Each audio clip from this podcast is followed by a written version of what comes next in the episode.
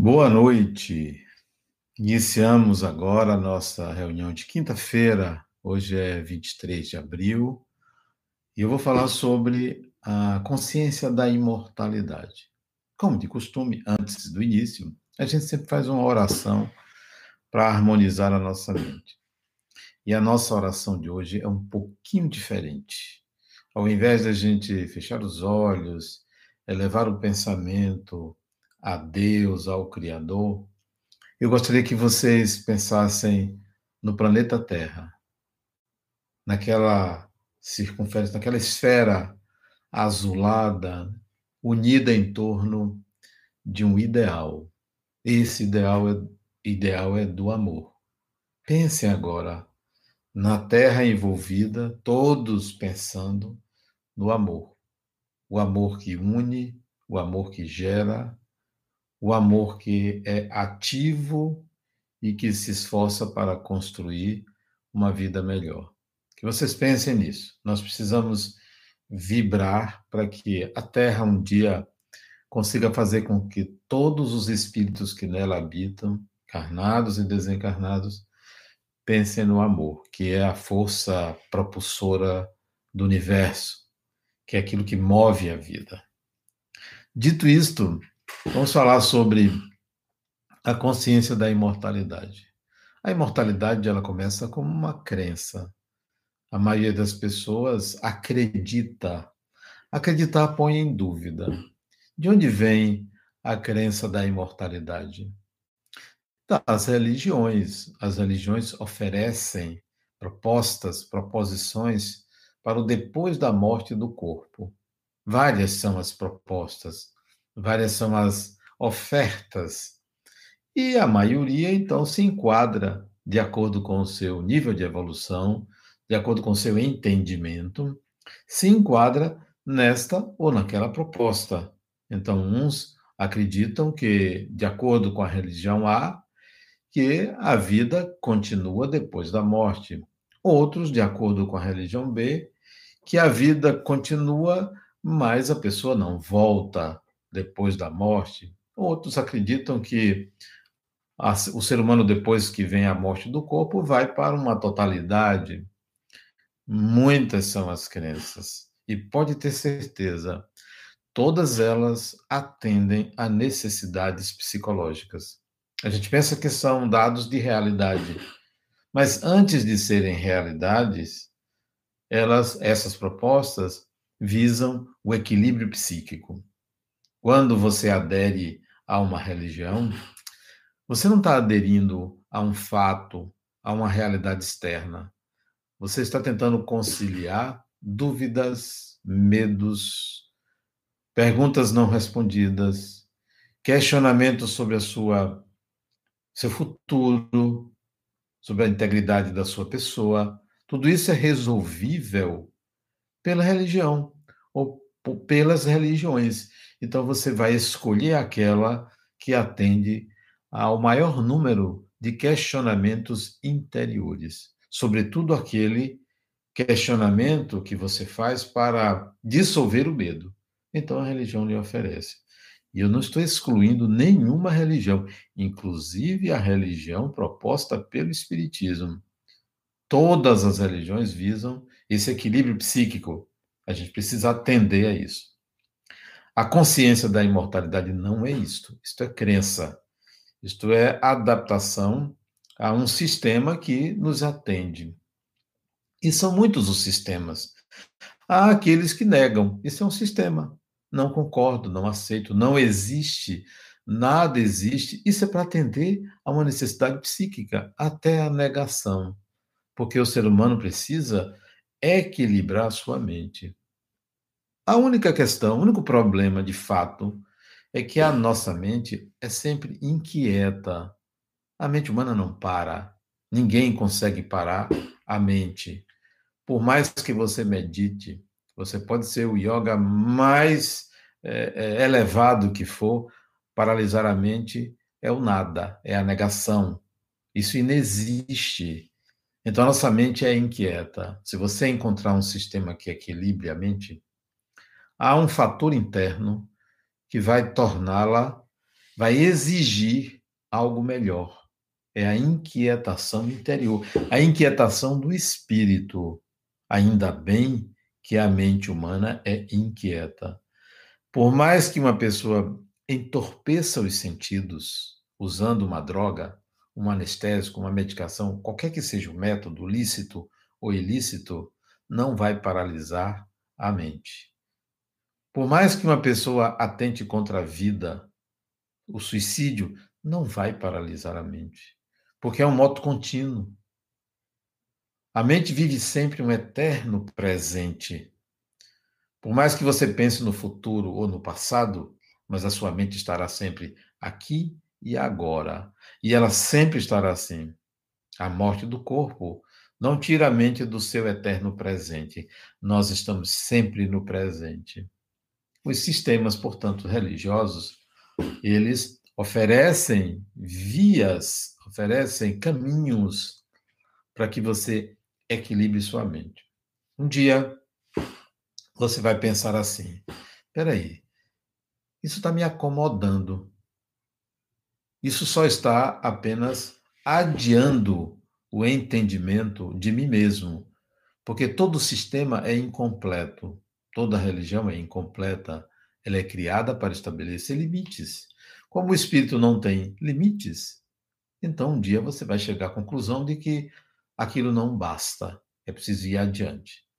Aí é que você deve não mudar de religião, porque tem gente que diz: não, eu não quero essa porque aquela é melhor. Apenas houve uma nova reorganização psíquica que lhe levou a mudar de religião. Seja espírita, seja católico, batista, budista, seja judeu, seja muçulmano, seja do candomblé, da umbanda, de onde for, essas mudanças são apenas adaptações psíquicas. E agora, se religião é adaptação psíquica, o que faço eu então? Como vou em busca da realidade ou da verdade? Primeiro, que não existe verdade. Se há uma inquietação do espírito, qualquer conhecimento será provisório. Qualquer entendimento da realidade é relativo, é adequado a uma época, a um tempo, a uma condição. Você tem que ir em busca de algo, de alguma coisa.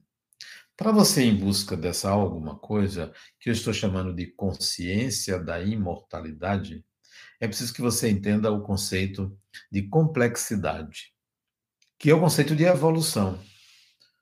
É preciso que você entenda que há uma evolução, independentemente de você, e essa evolução significa complexidade crescente o que implica num propósito. A natureza, a vida, o universo, a realidade tem um propósito, que não é o meu propósito, não é o seu, não é o da religião, não é o da ciência. É preciso que você identifique esse propósito. Como? Se você pega uma pedra, uma pedrinha que você acha na rua, ou até mesmo um, um pedaço, uma areia que você encontre, você vê ali uma complexidade, porque você ali, vê ali um conjunto de átomos que formam aquela estrutura chamada pedra, sólida, granítica, que seja pedra. E se você pega um organismo como o humano, como este que eu uso, como que você usa, você vai ver que há uma diferença, porque este organismo, este, essa pedra, esse elemento, este objeto que seja, ele não estabelece as trocas que este organismo estabelece. Não há entrada e saída. Não há aquilo que o organismo humano, seja de um animal, seja de uma planta, tem, que é um movimento interno, uma vitalidade interna. Não há vitalidade interna na pedra, há um arranjo espacial de átomos que não deixam de estar em movimento, mas não há uma dinâmica. O organismo, seja de um vegetal, seja de, um, seja de um vírus, há uma dinâmica interna, há um propósito ali. E o organismo humano tem muitos propósitos. Então, entenda que há uma complexidade crescente da pedra ao organismo humano. Há vários estágios de complexidade. A natureza, portanto, tem um propósito ao nos apresentar diferentes elementos, diferentes organismos, diferentes estruturas. Propósito significa complexidade crescente. A natureza não chegaria à condição humana de pensar, de sentir, porque ninguém pode negar nem o pensar, nem o sentir, para que desaparecesse, porque tudo leva a uma complexidade. E nós estamos caminhando para esta complexidade, a complexidade crescente. Você, eu ou qualquer ser humano não pode admitir que a consciência, consciência significa propriedade de si. Estar consciente é estar proprietário de uma unidade pessoal. Não pode admitir que isto pare. Daí tem que seguir para uma outra complexidade, seja num corpo físico, seja em corpo espiritual, há uma complexidade. Há uma complexidade. Deixa eu pegar aqui o controle. Porque eu esqueci de ligar o ar condicionado, né? Há uma complexidade. Nós temos que entender que se os organismos materiais evoluem para uma complexidade, a consciência também evolui para uma complexidade, porque a própria consciência já é, já é uma complexidade além do físico, que ultrapassa o físico, porque ninguém pode é, constatar que o cérebro gera pensamento, que neurônios pensam, que neurônios possuem a capacidade de discernir entre o que deve ou não deve ser feito, que neurônios podem amar, ou que o coração, o músculo pode amar. Isso é um propósito além do órgão. Isso é a função. Isso se depreende da complexidade que é o sentir e o pensar. Então, consciência da imortalidade vai além da crença na imortalidade. Porque se você ficar só na crença, você vai viver uma vida menor. Um horizonte desse tamanho. Porque você vai acreditar que existe algo segundo sua tradição, segundo o seu aprendizado, e não é, portanto, uma constatação pessoal. A consciência da imortalidade tem que ser algo que você conquista, não a imortalidade, a consciência. Você tem que conquistar isso é pessoal, é intransferível. Por mais que eu tenha consciência da minha imortalidade, eu só passo para você o entusiasmo, eu só passo para você a ideia, mas a consciência requer um trabalho pessoal. As religiões lhe ofereceram vias. Está na hora de você procurar o seu caminho. Você não precisa abandonar a religião. Não precisa. Não precisa negá-la. Ela é útil porque ela lhe oferece uma possibilidade de inserção social. A não ser que você tenha tamanha segurança e autodeterminação para dizer: eu sou a minha religião. É preciso muita maturidade para isso. É preciso um eu muito maduro para chegar a essa condição. Porque no dia que você disser, eu sou a minha religião, eu me autodetermino, você vai compreender o significado profundo das religiões e não vai negá-las, porque elas são úteis, todas são úteis. Todas têm uma, é, uma posição, oferecem uma posição do indivíduo, situam o indivíduo numa ou noutra condição. Então você não precisa negar a religião, catolicismo, budismo, protestantismo, espiritismo, não precisa negar nada. Compreenda a função que aquela religião exerce. Você pode até adotar uma. Particularmente, eu sou espírita. A minha, qual é a minha religião? A minha religião é o espiritismo. Porque eu navego dentro do sistema criado pelo espiritismo, um sistema. Bom, mas agora eu vou em busca da realidade. E ela não está dentro da religião ela existe independentemente da religião. Para ficar mais claro para você, então, como, era uma, como é uma pessoa que tem consciência da imortalidade, vivendo a vida comum, vivendo o cotidiano? Quais são os passos para você dizer assim: eu já tenho consciência da minha imortalidade. É importante que você entenda que isso não é cognitivo, intelectual. Não é ler livros, não são informações que você adquire em palestras. Não. É algo que você tem que ter um gasto de energia, um esforço, experiências no tempo para poder adquirir esta consciência. Você pode começar dizendo: Ah, eu tenho consciência, não tenho medo de morrer. O medo da morte é algo que a gente pode até afirmar também. Não, eu não tenho medo. Eu quero ver no dia que você estiver diante do fato. Não, eu vou morrer agora, ali, ó. Vem ali o acidente, eu vou morrer. Eu vou morrer agora porque meu coração parou, porque eu tive um acidente vascular cerebral e estou caminhando para a morte. Eu quero ver como você lida com isso. É preciso que você entenda que esse é um momento grave. O momento da morte é um momento gravemente sério, porque há uma morte. Quero dizer a você, então, que a consciência da imortalidade passa pela aceitação da morte pessoal. Você não aceitar a morte pessoal, você não entendeu. Por que, que as pessoas não acreditam na vida após a morte?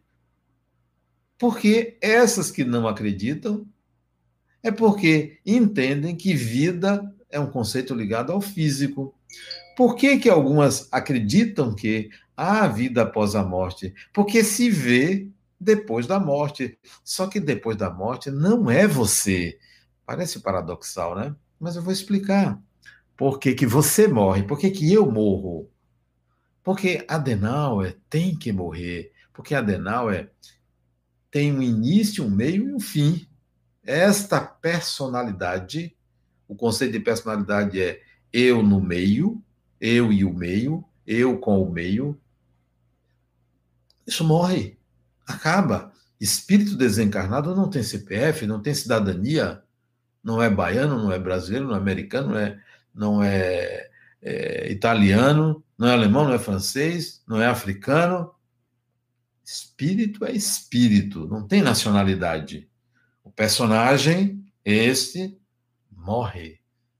Adenauer perde o lugar nesta sociedade, neste mundo. É preciso você aceitar, entender, compreender e dizer assim: poxa, que pena que eu deixo esta vida. Como esta vida tem sido boa para mim. Como essa vida me é agradável, salutar. Como eu gosto desta vida, porque você não volta a esta vida. Esta vida está se exaurindo, está indo embora. Existe um nascimento, existe um período de infância, puberdade, adolescência, adulto jovem, adulto, meia-idade, maturidade, idoso até chegar a uma pré ou proximidade para desencarnação. Isso é o processo desta vida e você vai deixar isso. Vai deixar seu trabalho, seus afetos, suas ocupações. Isso vai deixar. Então, é um momento grave. Grave não quer dizer tragédia. Grave quer dizer é um momento sério. Eu tenho que me despedir dessa vida. Eu tenho que tomar consciência de que eu deixo essa vida. Eu vou construir uma outra vida. Eu vou construir uma outra fase da minha complexidade crescente. Isso não tem a ver com religião. Não é religião me dizer, Adenal, é você, por ser uma pessoa boa, você vai para um lugar bom. Não se trata desta acomodação. Isso é acomodação. Se trata de eu entender que eu estou deixando uma vida. Eu estou deixando pessoas. Eu estou deixando uma relação que pode ser direta. Olha como acontece hoje. Nós estamos vivendo, por enquanto, por breve tempo, isolamento social. Você quer se comunicar com uma pessoa, mas nem sempre você consegue. Só virtual, porque diretamente há restrições. Restrições suas, restrições do outro. Então, a desencarnação impõe uma série de restrições a você, personagem. Acabou. Já era, já foi. Fui. Se eu voltar, eu não vou ter as mesmas propriedades, o mesmo lugar, a mesma cidadania, a mesma condição de antes. Então, então há uma morte. E se prepare para ela. Como é que a gente se prepara para essa morte? Desapego. Desapego de coisas. Desapego de pessoas quer dizer assim: você não é dono de ninguém. Você não é pai, não é mãe, não é irmão, não é irmã, não é filho, nem filha, nem avô, nem avó, nem neto, nem neta, nem cunhado, nem isso, nem aquilo de ninguém. Você é um espírito e aquela pessoa é um outro espírito a quem você deve respeitar. Por mais que você ame, você não tem propriedade, nem é proprietário de ninguém. Aceitar essa morte é fundamental, é o primeiro passo para a consciência da imortalidade. Ah, esse personagem morre. Eu não quero que ele morra. Ninguém deve querer morrer nesse sentido, mas tem que entender a importância do morrer, a importância desta morte. Ela é real, ela é inevitável. É ela que justifica a vida que se leva. É ela que estabelece um horizonte para você. A morte do corpo físico é um horizonte. E não adianta você pensar como as religiões lhe oferecem o depois, porque você não sabe como será este depois de agora. Você sabia como era o depois da encarnação anterior. Você sabia como era, mas agora é diferente, porque tudo evolui. Eu tenho 65 anos. Quando eu nasci, o mundo era outro. Em 1955, o mundo era outro. Quando você nasceu, se você tem mais de 20 anos, o mundo era outro. 20 anos, imagine. O mundo era outro. E se você tem 80 anos, o mundo era muito diferente. Não pense que depois da morte é igual. Ah, não, é igual. Estão dizendo que é assim, que é assim. Você vai experimentar uma nova realidade. Agora, se prepare para o seguinte: se quando eu nasci, em 1955, o mundo era tal e qual. Eu tive um acidente quando era criança. Aos três anos de idade, eu tive um acidente doméstico. Eu peguei uma grade do berço que eu dormia, botei encostado na parede e fui subir. E caí. Caí, mordi a língua, partiu minha língua. Eu tenho uma cicatriz na língua porque partiu, ficou pendurada parte da língua. Morava numa cidade do interior, muito pobre, fui para uma cidadezinha mais próxima que tinha melhores recursos, pois deram um ponto sem anestesia, sem nenhum recurso. Bom, para mim, bobagem, porque aquilo deve ter doído muito, mas é passado, infância, etc. Hoje, se isso acontecesse aqui agora com uma criança, seria anestesiada. As condições são outras. Nós vivemos uma realidade nova a cada período de tempo. Então, quando desencarnar, prepare-se. A realidade que você vai enfrentar é muito melhor do que a do passado. Muito melhor. Muito mais recursos, muito mais condições. Não tem diabinho com tridente, não tem inferno quente. Isso são interpretações morais ao comportamento humano. Você vai encontrar uma sociedade que não é baseada no sistema de valores que você entende nesta encarnação. É outro sistema de valores. Então se prepare para algo melhor. Mas espera aí, não corra para ir para lá não, viu? Lembra que eu falei que você deve gostar dessa vida, gostar, porque é sua vida, é sua existência. Aqueles que fogem para algo melhor provocam um pulo, um salto o caminho tem que ser percorrido passo a passo, devagar, permanente, constante, e não simplesmente fugindo de forma mágica. Então, a compreensão da morte do personagem atual é fundamental. Compreender, viver, construir uma vida saudável, relações ótimas, trabalhar, tudo que a vida oferece, lazer tal, mas entender que há início, meio e fim para este personagem. Adenauer vai desencarnar e nunca mais vai existir este personagem Adenauer. Se eu voltar imediatamente, um ano depois ou nove meses depois, imediatamente reencarnar e minha mãe me colocar o nome de Adenauer, será outro Adenauer, porque é um novo meio, uma nova educação, um novo sistema, relacionamentos diferentes. Então nunca é igual, nunca é igual. Então o personagem morre. Esse é o primeiro dado para a consciência da imortalidade. O segundo dado, dissolver o medo da morte. Dissolver. Como assim eu tenho medo da morte? É grave a morte. Tem gente que deve ter assim para mim, eu não tenho medo da morte, eu tenho medo de sofrer. Oh, o que é isso senão medo da morte?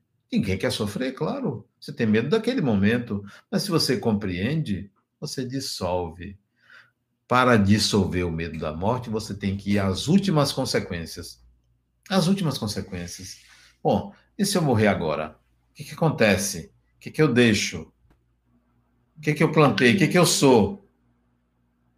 O que, que eu construí? O que me falta? Que habilidades eu não desenvolvi?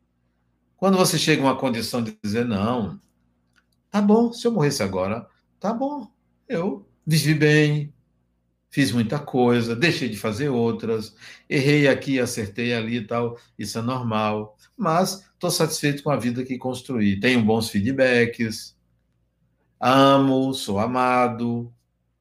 Então você está começando aí as últimas consequências é poderia morrer hoje, agora. Como? De acidente? Infarto? Covid-19? De que forma? Há muitas formas de se morrer, mas não se esqueça que a morte é do corpo. Tanto faz. Você pode pensar assim, ah, mas eu não quero morrer é numa UTI ali, entubado tal. A grande maioria das pessoas que estão em coma não estão sofrendo no corpo, estão desligadas dele, não definitivamente, não sofrem. A parada no coma a parada num leito, mesmo consciente, é só um período de reflexão. Só um período de reflexão. Para alguns que precisam que entender a passagem. Então pode passar um dia, dois dias no UTI, três dias, quatro dias, um ano, dez anos. Esse tempo é pequeníssimo. Cem anos para o espírito é um segundo. Olhe você, olhe para trás e veja quantos anos você viveu e veja como passou rápido. Porque o que importa não é o tamanho do tempo, é o sentido aplicado no tempo. Porque o tempo é infinito, o espírito é proprietário do tempo. Se você é imortal, o tempo é seu. Então, um, um 100 anos passa rápido. Uma encarnação passa rápido. Um ano num leito passa rápido. Não que eu acho que todo mundo precise passar um ano no leito. Isso são aqueles que precisam refletir, não que precisam sofrer, que precisam refletir. E oferecer aos seus familiares a oportunidade de reflexão sobre como a vida é fugaz. Como nós não somos proprietários da vitalidade do corpo, nós somos proprietários da vida do espírito, porque esta é prerrogativa divina. Deus nos deu, você não pode tirar. Agora, a vida no corpo, você não tem domínio.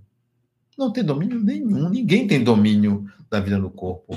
A gente pode desencarnar daqui para ali, agora, daqui a um ano. Pode ficar numa cama.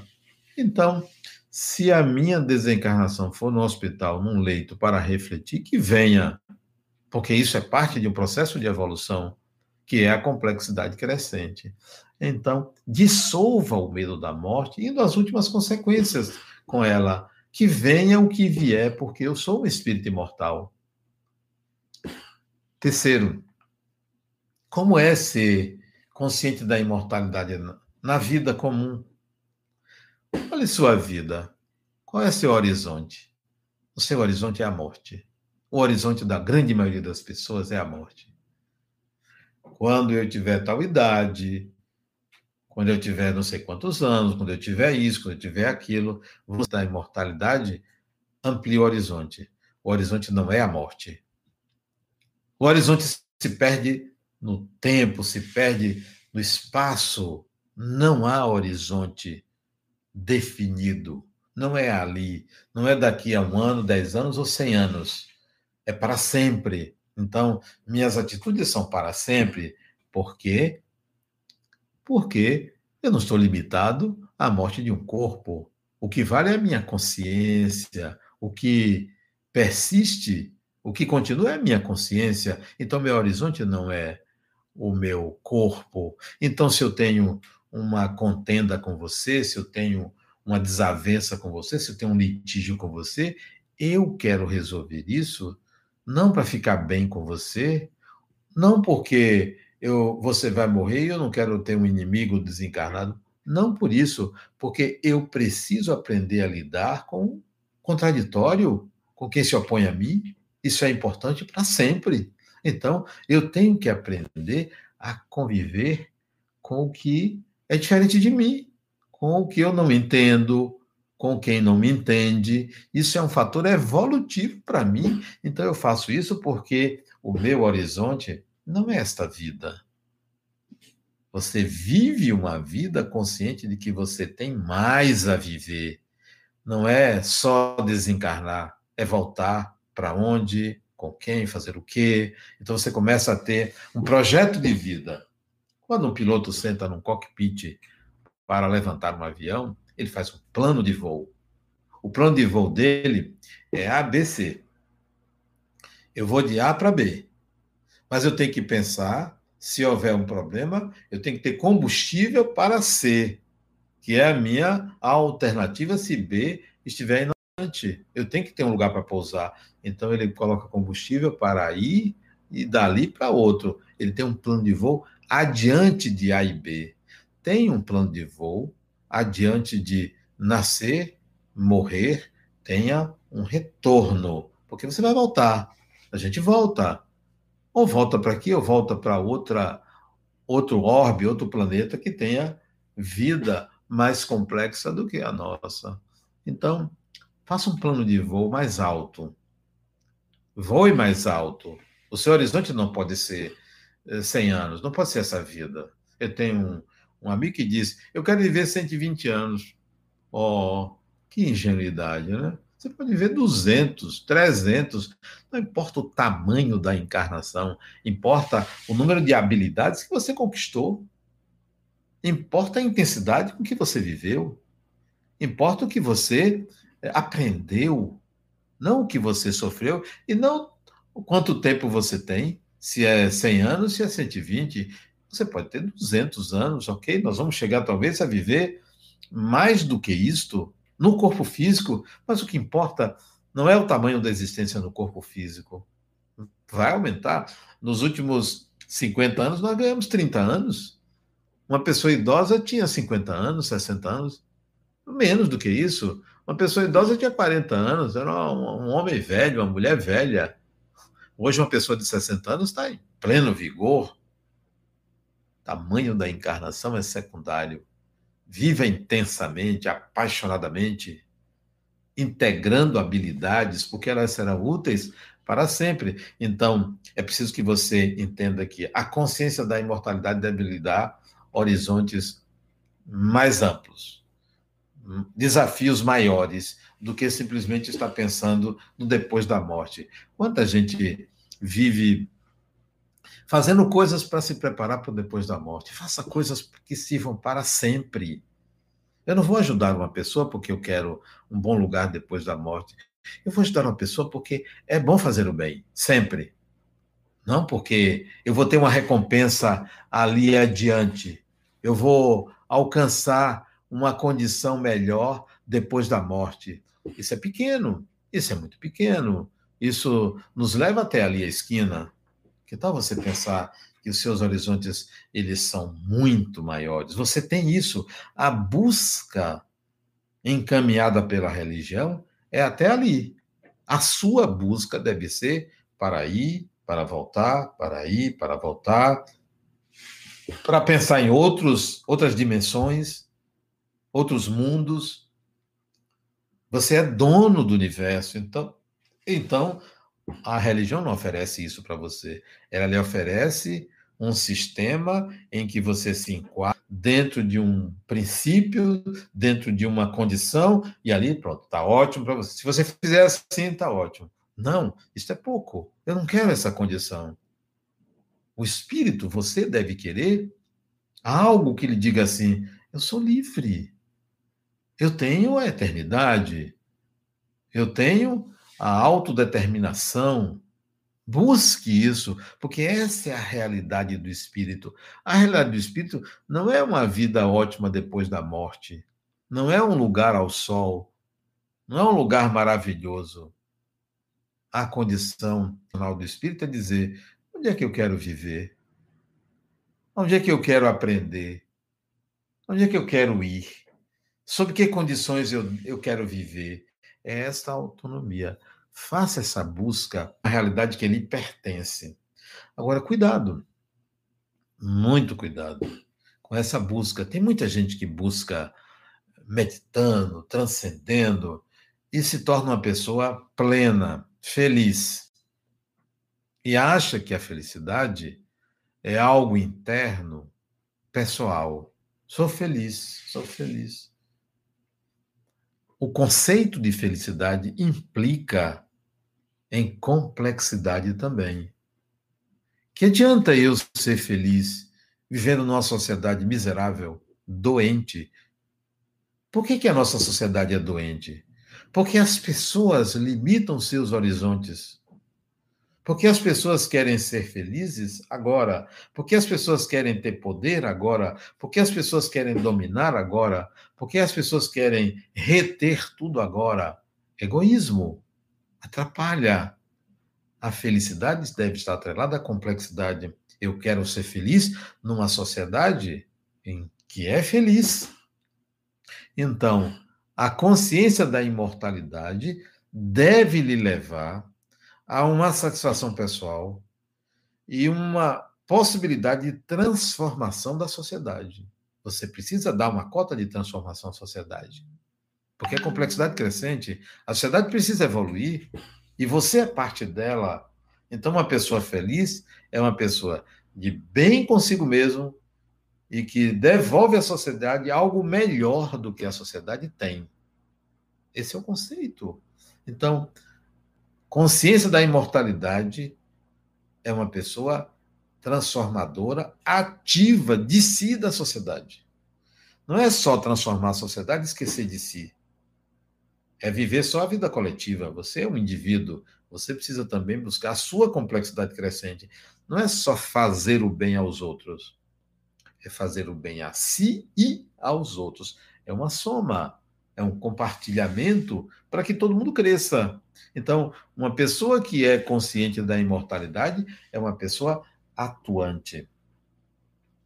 Mas ainda, se você é consciente da imortalidade, consciente mesmo, você atua no mundo, aprimorando e aprimorando o mundo, a partir do seu esforço.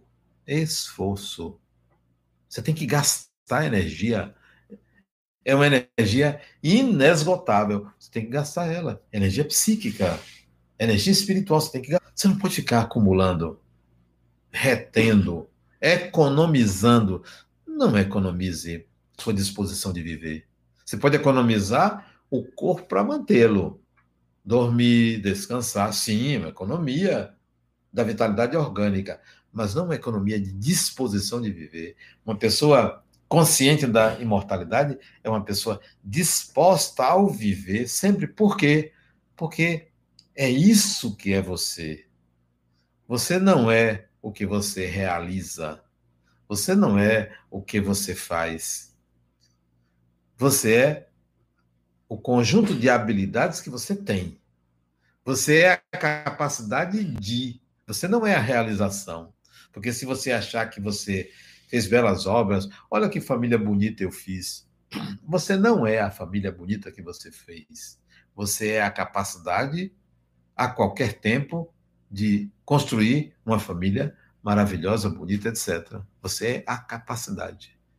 As obras que você fez fazem bem à sociedade, ao mundo. O que lhe faz bem é ter a capacidade de, porque a qualquer tempo você poderá fazer isso em qualquer encarnação. Entendem? Que é importante você pensar que consciência da imortalidade não é um conceito teórico, não é uma crença. É um conjunto de atitudes para com a realidade que você é, contribui para que exista, porque a realidade é uma construção do espírito. Não pense que a floresta que você vê, intocável, que ninguém nunca entrou, é assim como você a percebe. Você não tem a menor noção do que é aquela floresta. Ela é vista como floresta verde a partir dos elementos que compõem a sua capacidade de percepção, dos elementos de interpretação daquilo que você chama realidade. A realidade não é uma condição física externa. A realidade é uma concepção pessoal.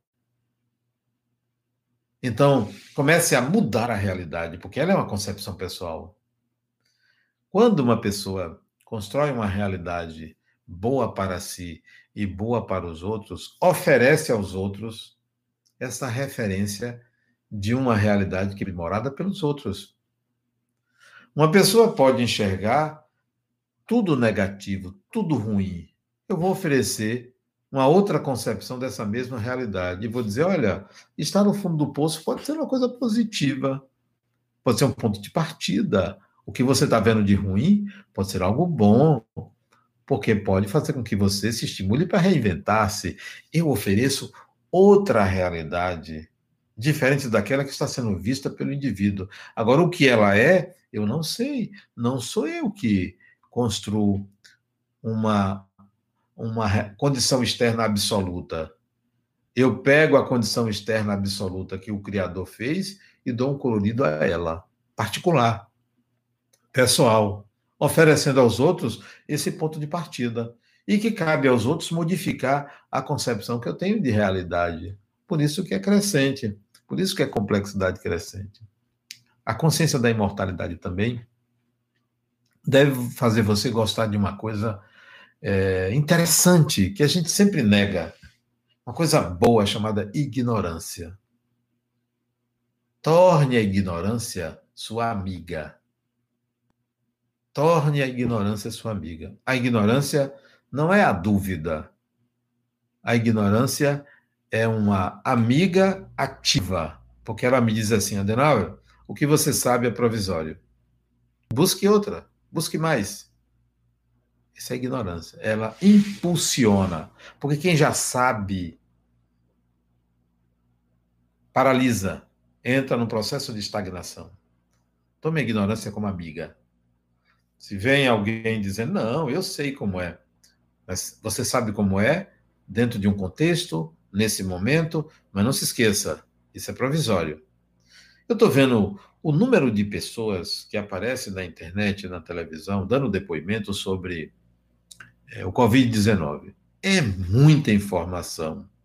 Informações contra, a favor, desse tipo, daquele tipo tal. Chega um momento que você diz assim: poxa, quanta ignorância nós temos. Porque se tem muitas opiniões, é porque há ignorância. Se só tivesse uma unanimidade, pronto, então não tem ignorância. Mas como tem muitas opiniões, a ignorância está presente. E a ignorância está presente pelo volume de informações que a gente recebe. A ignorância é uma companheira importantíssima. Tudo que você sabe é provisório.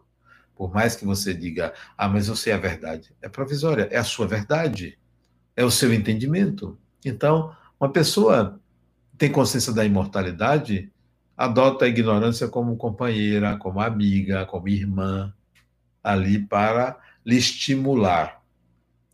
Aquela frase lá de Sócrates, acho que é Sócrates, né? quanto mais sei, mais sei que menos sei. Ou é Sócrates ou é Santo Agostinho, eu não sei, porque é tanta informação que eu não sei a origem. Mas é mais ou menos assim.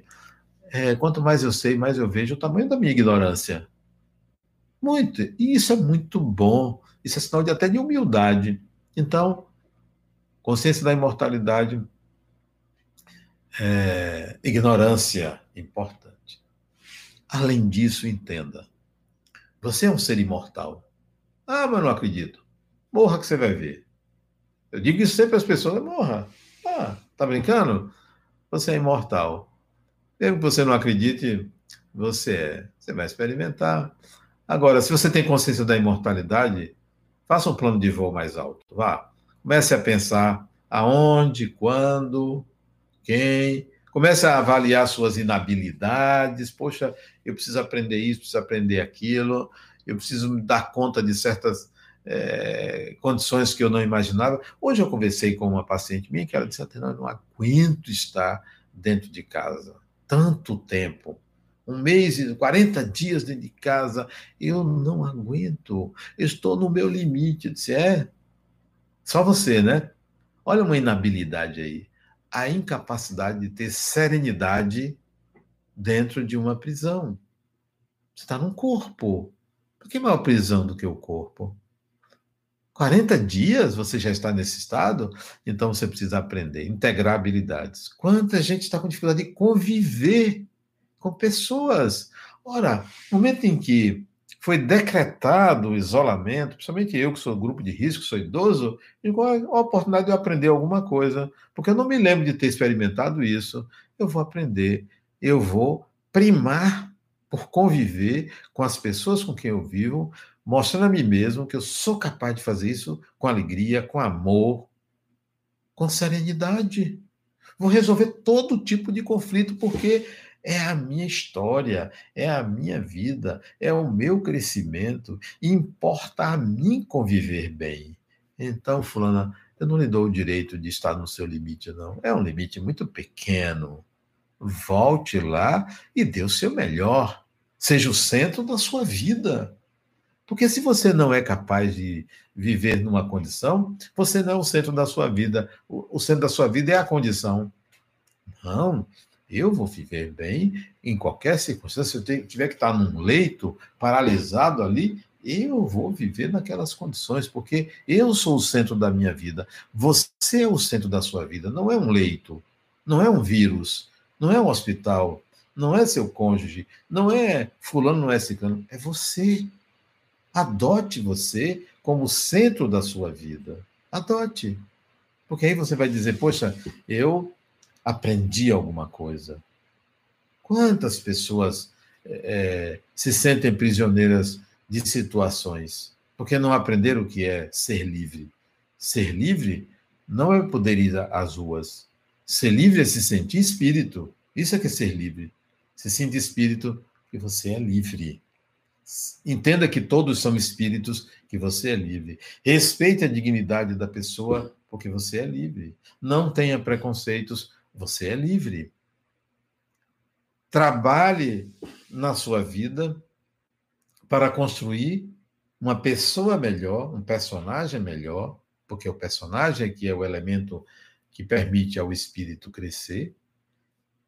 E viva para construir também uma sociedade melhor não uma sociedade tipo A, tipo B, não uma sociedade de partidos, de vieses, não, uma sociedade de pessoas que compreenderam o valor da vida, de pessoas que compreenderam que são imortais e que estão aqui, não estão a passeio, estão numa fase importante, num período importante da sua evolução, que não volta.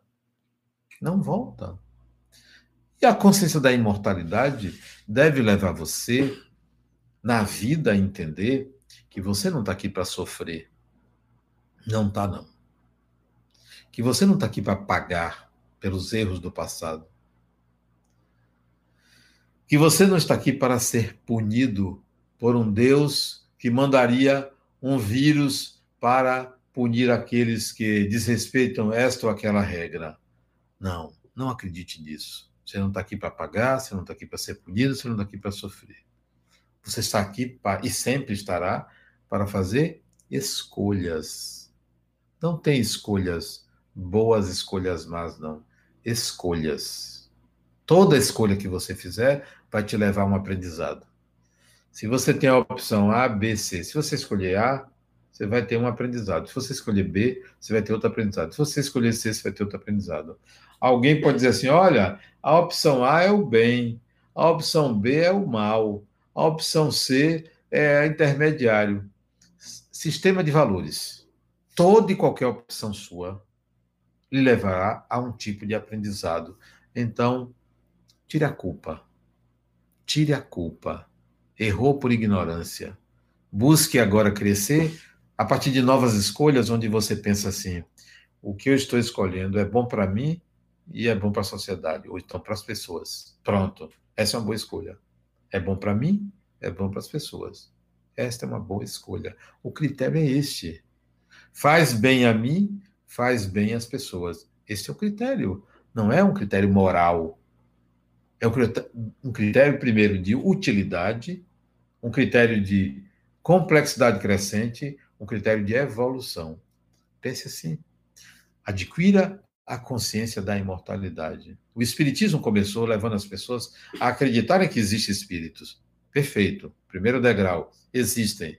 Agora na hora de você entender que você é um espírito e que cabe a você essa consciência. E viver consoante esta consciência. E não viver simplesmente dizendo, não, tem espíritos, eu acredito nos espíritos, os espíritos interferem na vida tal. Você é o espírito que precisa tomar consciência da sua existência e atuar no mundo de uma forma assertiva, autoconfiante e confiante que há um propósito divino para tudo. Muita paz. Antes de encerrar, a nossa oração. E eu quero que seja uma oração diferente também. De novo, diferente. Já que nós estamos em tempos de online, a oração, eu quero que você de olhos abertos, olhando para a câmera, olhando para o seu celular, olhando para o seu computador, para o seu tablet, qualquer que seja o equipamento, você pense numa pessoa que você ama. Uma pessoa. Pense, uma pessoa só, não é fulano, não é a família, não. Uma pessoa, seja pai, mãe, irmão, amigo, marido, mulher, companheiro, companheira, é, fulano, uma pessoa, desencarnado ou encarnada, não importa uma pessoa que você ama, isto é, que há um sentimento de amor.